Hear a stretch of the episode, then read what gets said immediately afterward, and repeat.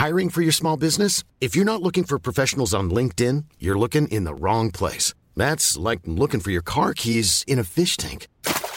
LinkedIn helps you hire professionals you can't find anywhere else, even those who aren't actively searching for a new job but might be open to the perfect role. In a given month, over 70% of LinkedIn users don't even visit other leading job sites. So start looking in the right place. With LinkedIn, you can hire professionals like a professional. Post your free job on linkedin.com slash people today.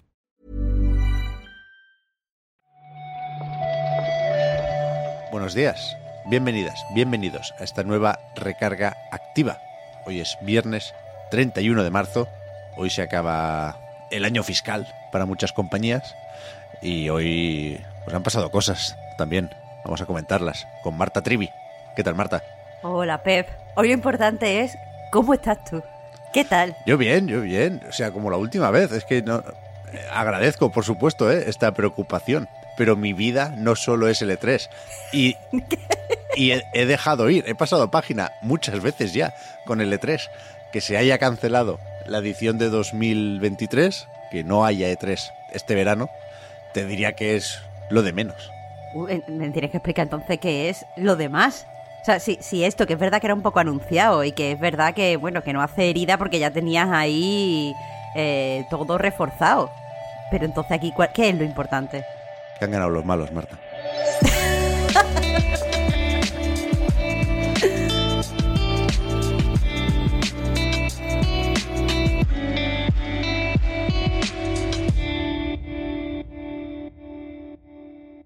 No quiero darle ese gusto a Jeff Keighley. No creo que hoy toque hablar del Summer Game Fest, aunque por supuesto qué remedio. El 8 de junio estaremos atentos a ver qué se cuenta. ¿eh? A mí lo que me fastidia es que se venda y que se acepte, sin mucha discusión, que esto tiene que ser ya no solo la alternativa al E3, sino el futuro de las presentaciones de videojuegos durante el mes de junio.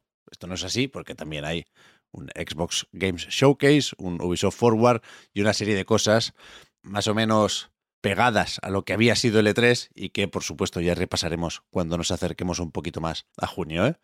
Pero por supuesto, decía esta mañana la noticia es que anoche la ESA, la Electronic Software Association y Ritpop, que había sido reclutada este año para organizar el E3, anunciaron que se cancela la edición de este año, tanto física como digital. Aquí no hay plan B.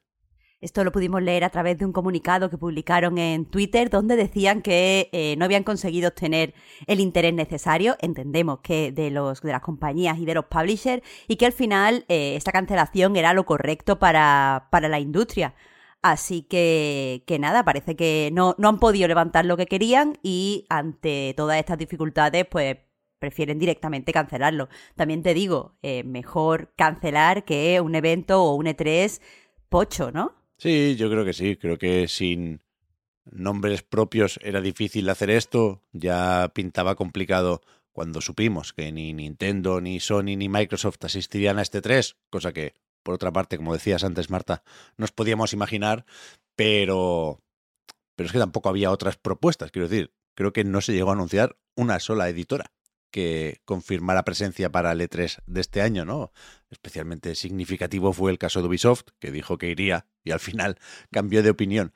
De hecho, recordad que aquí la intención era mantener ese formato con profesionales y también eh, público asistente que comprara sus entradas y no, no se llegaron siquiera a poner a la venta esas entradas. Quiero decir que esto es una pena, por supuesto, ¿eh?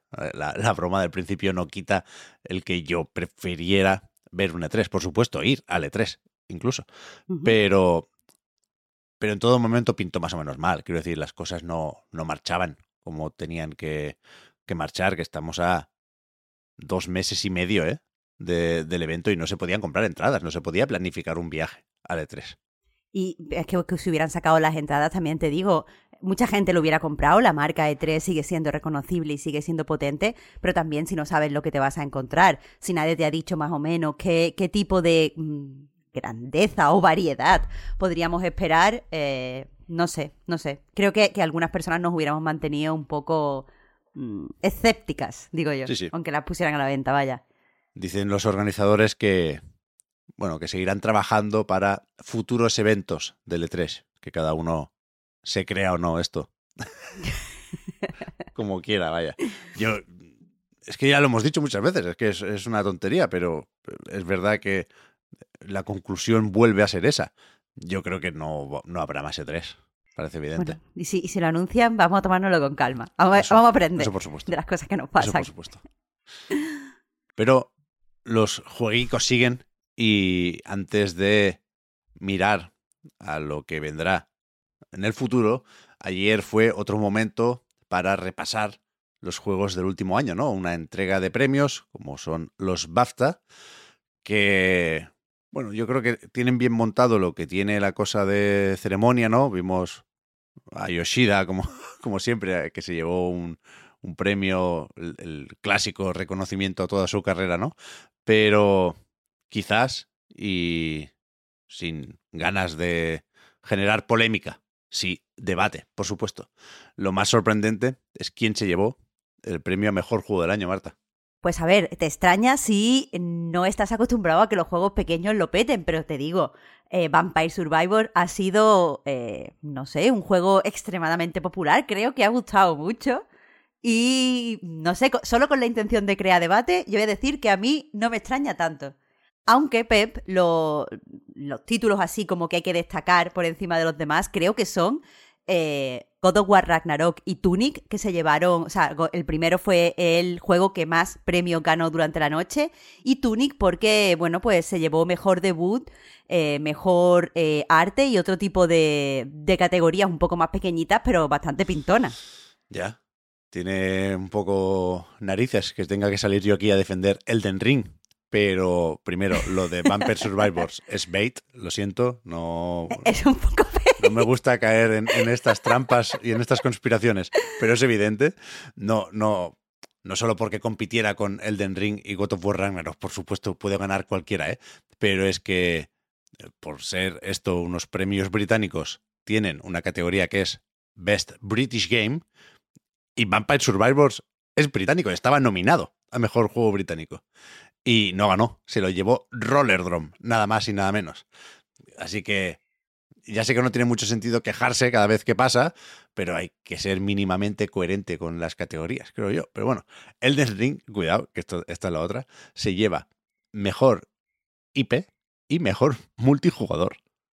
Es que... Ya ves, vamos, se llevó mejor jugador porque mejor multijugador, porque tiene multijugador, así que, que estaba, que estaba, estupendo. estaba Miyazaki ahí diciéndole a Jeff Keighley que le soltara el brazo.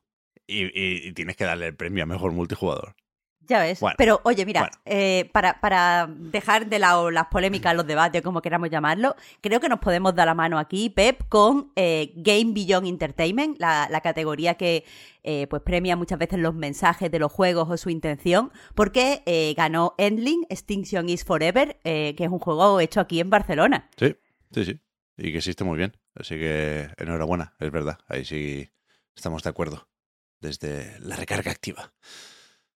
Más noticias. Ayer anunció Square Enix que el próximo 27 de abril sale para PC, PlayStation 4 y PlayStation 5 Live Alive. Después de su paso por Switch, y si nos vamos todavía más para atrás, su paso por Super Nintendo también, claro. Estamos hablando de un RPG narrativo que es conocido porque aborda o se ambienta en diferentes eh, etapas históricas. Hay ocho personajes y cada uno de ellos está en un periodo de, tiempo concreto. Está producido también por Takashi Tokita, que es eh, pues el de Chrono Trigger, y quieras que no, mm, eso tira. A ver, no sé, yo todavía tengo pendiente el Octopath Traveler 2 y este en su momento no, no lo jugué mucho, probé la demo, de verdad, que creo que también se publican las nuevas plataformas, pero igual lo ponemos en la lista para veranito. Es verdad que lo ha recomendado mucha gente. Sí, la verdad es que tendríamos que empezar a abrirnos a este tipo de propuestas y me parece una buena forma de, de empezar, desde luego. Venga. Hay, un- hay una demo, podemos, podemos ¿Mm? meter un poquito el pie, te digo. Ya si eso lo comentamos, ¿no? Dicen aquello de mejor tarde que nunca.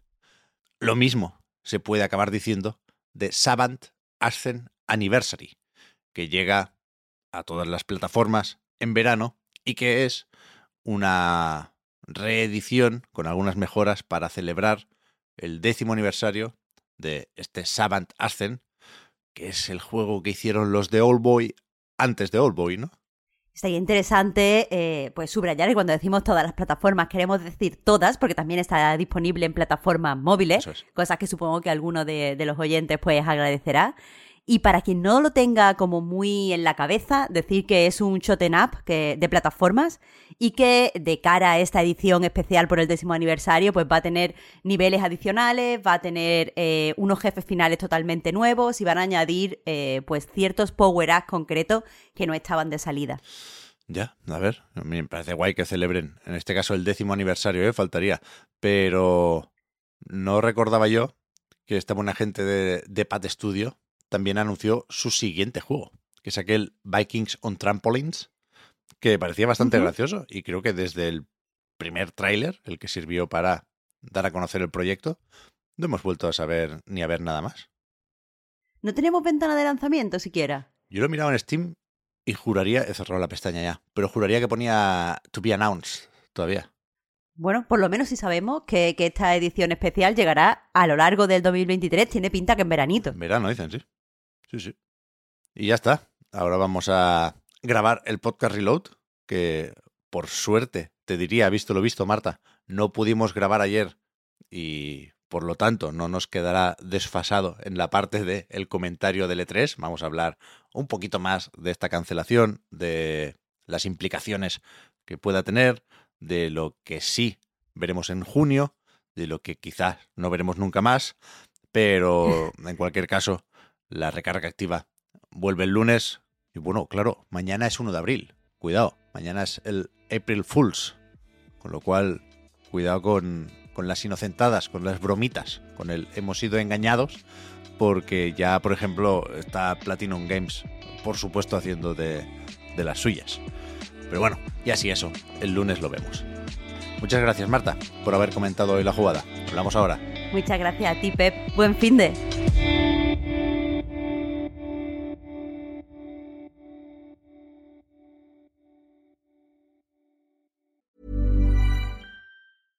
Hey, I'm Ryan Reynolds. At Mint Mobile, we like to do the opposite of what Big Wireless does. They charge you a lot, we charge you a little. So naturally, when they announced they'd be raising their prices due to inflation, we decided to deflate our prices due to not hating you.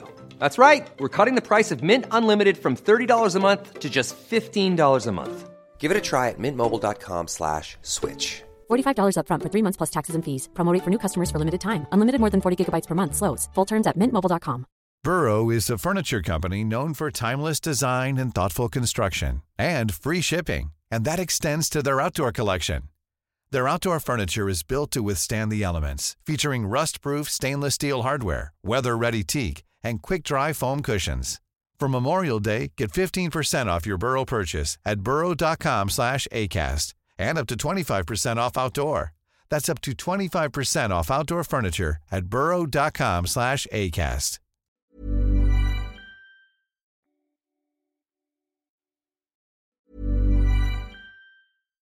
Hi, I'm Daniel, founder of Pretty Litter. Cats and cat owners deserve better than any old-fashioned litter. That's why I teamed up with scientists and veterinarians to create Pretty Litter. Its innovative crystal formula has superior odor control and weighs up to 80% less than clay litter. Pretty Litter even monitors health by changing colors to help detect early signs of potential illness. It's the world's smartest kitty litter. Go to prettylitter.com and use code ACAST for 20% off your first order and a free cat toy. Terms and conditions apply. See site for details.